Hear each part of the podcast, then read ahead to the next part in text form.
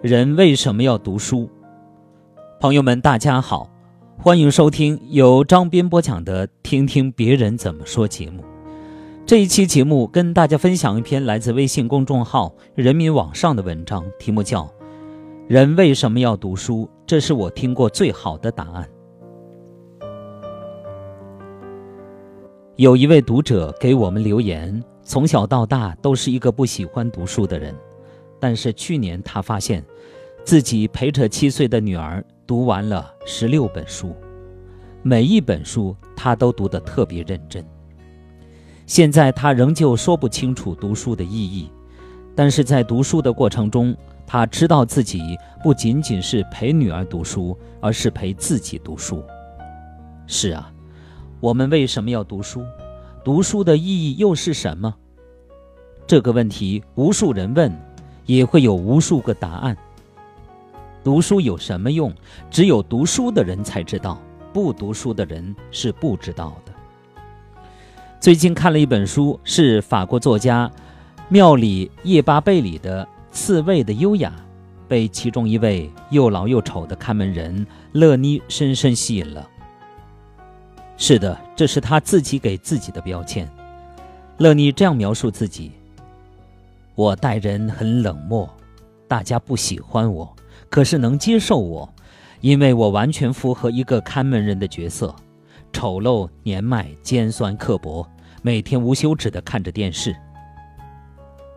乐妮是卑微的下层阶级的人，五十多岁了，又胖又丑，恶习多多。可是，在乐妮自己的世界里，她有一整间藏书室，那是她的秘密花园。在那里，他可以自在地做自己，而让他认清自我的途径就是读书。通过读书，他摆脱了心灵上的卑贱，他比任何人都能认清自我，认清自己想要的是怎样的生活。在外人眼中，一个脏兮兮的、邋遢的看门人，在下班之后，却像是撕掉了面具，俨然成了另一个人。在那个世界里，他是一个完完全全的高雅的人。用他自己的话来说：“我贫穷丑陋，可不幸的是，我也是个自我封闭的聪明女人。论聪明才智，我是一个百战不败的女神。她像个疯子一样，只要有闲暇时间，她便会将生命中的每一分钟用于读书、看电影和听音乐。”看的书籍是关于历史、哲学、经济、政治、社会、心理、教育、心理分析等方面的，当然还有文学。通过读书，他看到了从未接触过的世界，他也终于敢面对这个社会，并且很清楚地明白一件事：生活的很多苦难都只是肉体上的，只要灵魂能得到救赎，一个人就不会孤独。人们总梦想上天摘星，结局却和鱼缸里的金鱼一样。我觉得从一开始就让孩子明白人生是荒谬的，事情就简单多了。读书的意义不仅仅是这些，但是读书的意义只有靠自己去领悟，只有沉下心来多读书，才能吸取真正的养分。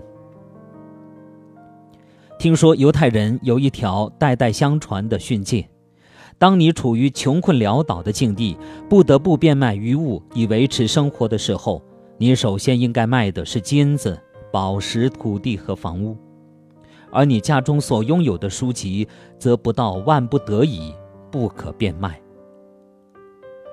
不读书的人，永远也无法想象书中蕴藏着的强大力量。不读书的人，格局。永远会被限制着。对于人生这盘棋来说，我们首先要学习的不是技巧，而是布局。一个人的格局往往决定着未来的高度，而读书是最能提升一个人格局的通途。当你用心阅读了大量的书籍后，会更加深刻地感受到，一个成功和优秀的人的背后，必然有一个伟大的人格。读书是成本最低的投资，是提升自己演技和人格的最佳途径。为什么要读书？胡适先生认为有三点可以讲：第一，因为书是过去已经知道的知识、学问和经验的一种记录，我们读书便是要接受这人类的遗产；第二，为要读书而读书，读了书便可以多读书；第三，读书可以帮助我们解决困难、应付环境，并可获得思想材料的来源。读完更多的书后，你会发现读书让人的姿态越来越低，眼界却越来越高。书不会拒绝你，读书是一件很公平的事情。在岁月的流逝中，它会把最美好的运气融进你的生命中。好，朋友们，感谢大家收听由张斌播讲的《听听别人怎么说》节目。刚才您听到的是一篇来自微信公众号“人民网上”的文章，题目是“人为什么要读书？